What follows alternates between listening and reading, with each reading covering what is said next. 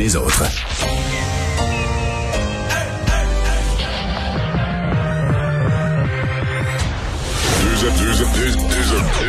Deux animateurs cohérents, deux visions différentes.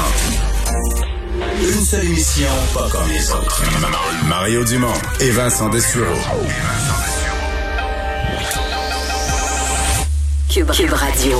Bonjour tout le monde, bienvenue à l'émission 15h29. Euh, on a deux belles heures à passer euh, avec vous.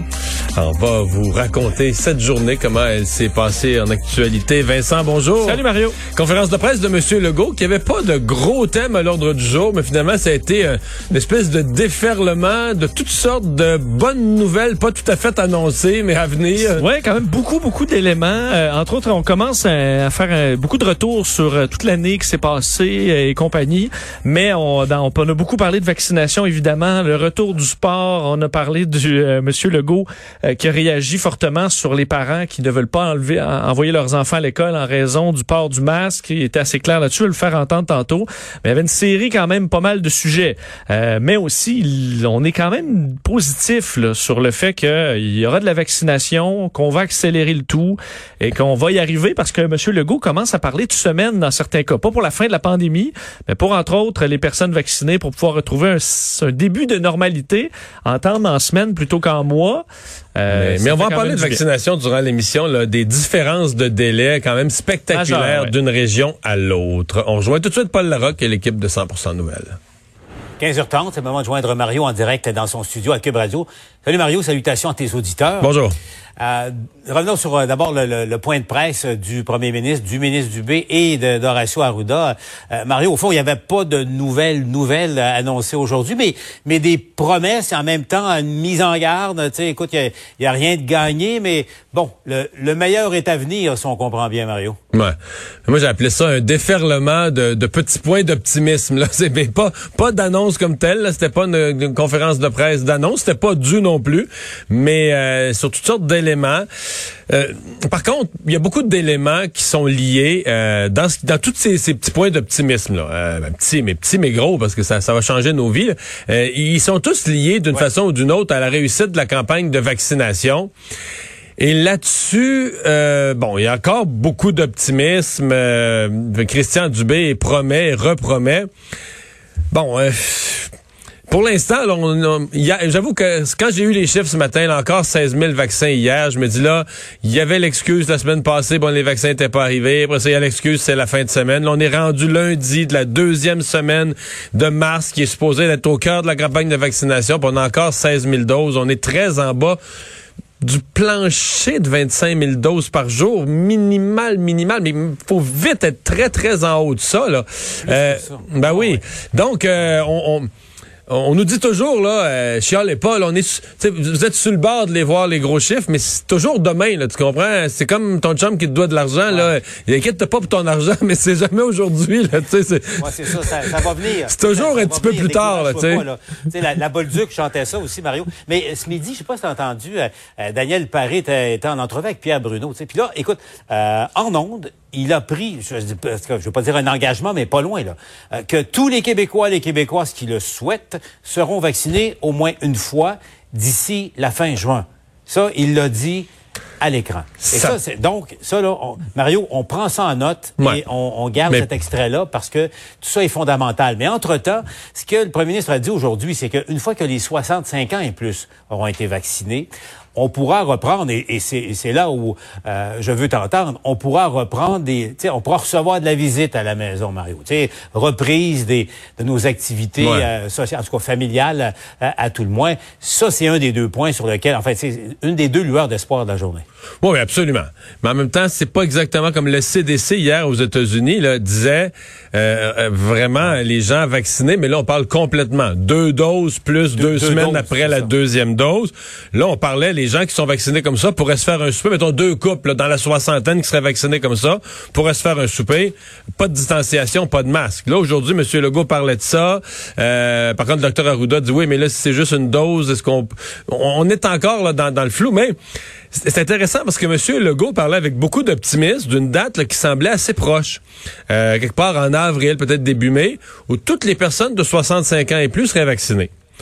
Et d'ailleurs, il annonce qu'à Montréal, d'une journée à l'autre, on va accueillir les 65 ans et plus. Et là, Paul, je ramène un thème où j'ai déjà euh, chialé un peu et je le ramène. Aujourd'hui, à l'heure où on se parle, à Montréal, il y a des disponibilités, là. Tu pourrais te faire vacciner ce soir. Il n'y a pas une personne qui a l'âge, là, qui a 70 ans et plus, pourrait se faire vacciner ce soir. Il reste de la place demain, après-demain. Il y a de la place dans les centres de vaccination. Au centre des congrès de Montréal, il y a de la place quasiment tous les jours du mois de mars. Les gens peuvent réserver. Si vous êtes à Rimouski, vous avez 4, pas 70 ans, pas 65 ans, 80 ans et plus. Votre rendez-vous va être le 30 avril. Si vous êtes à Chicoutimi, le secteur Chicoutimi de la ville Saguenay, 1er mai.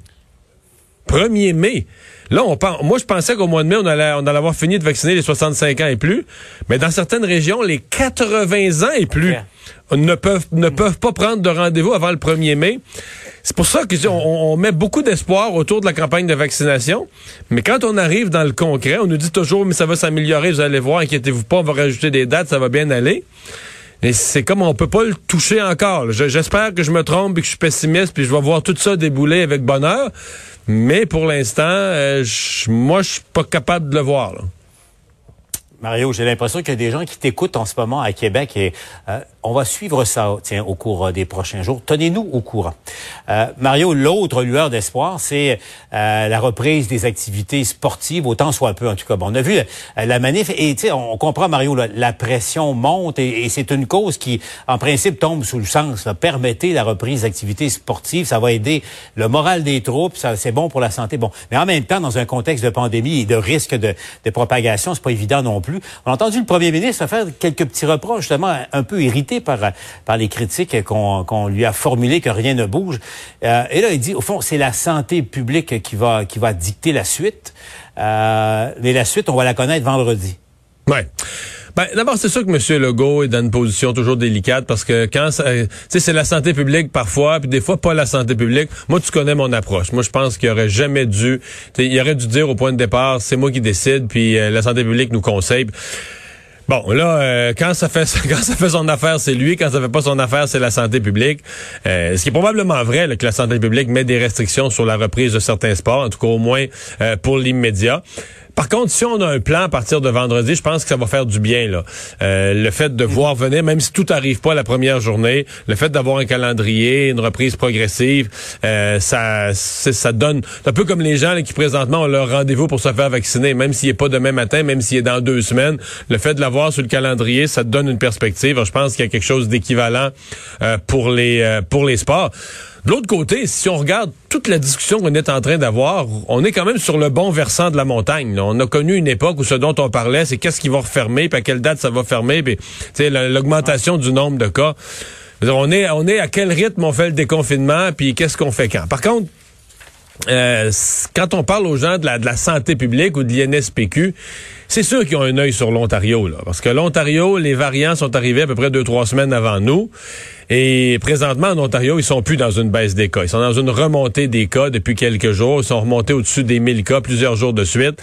Euh, donc, ça, on se dit, ouais, est-ce que c'est est-ce que c'est le prélude de ce qui nous attend dans la région de Montréal, ou en tout cas au Québec, ou au moins dans la région de Montréal, euh, dans les dans les prochaines semaines, là, dans la fin du mois de mars?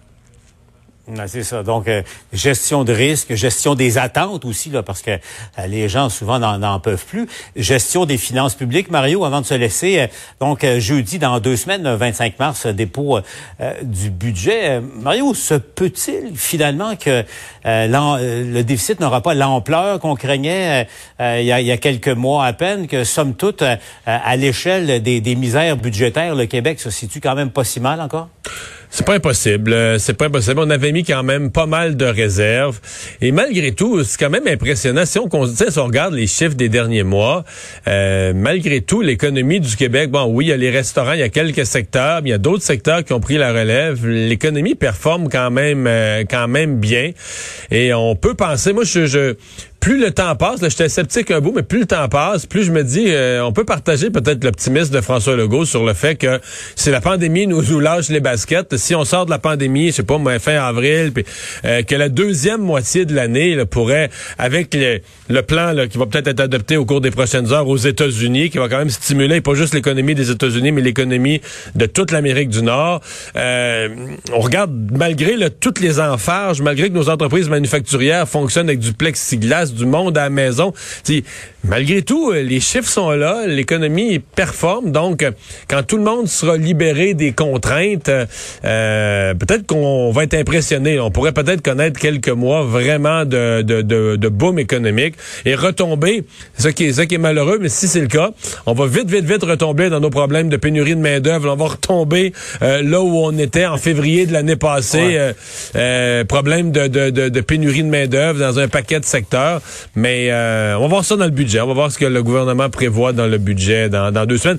Euh, qui nous amène à penser, conclusion, là, que le fédéral a reporté encore son budget en avril. Que ça va faire, en rendu en avril, ça va faire plus de deux ans que le Canada opère pas de budget. C'est sans précédent pour un pays, euh, pour un pays avancé, là. Et le budget fédéral, sera-t-il qu'un budget fédéral ou sera-t-il purement et simplement un tremplin électoral? Tiens, ça rime, mais n'empêche, c'est la réalité qu'on va suivre au cours des, des prochaines semaines. Merci, Mario. Au revoir.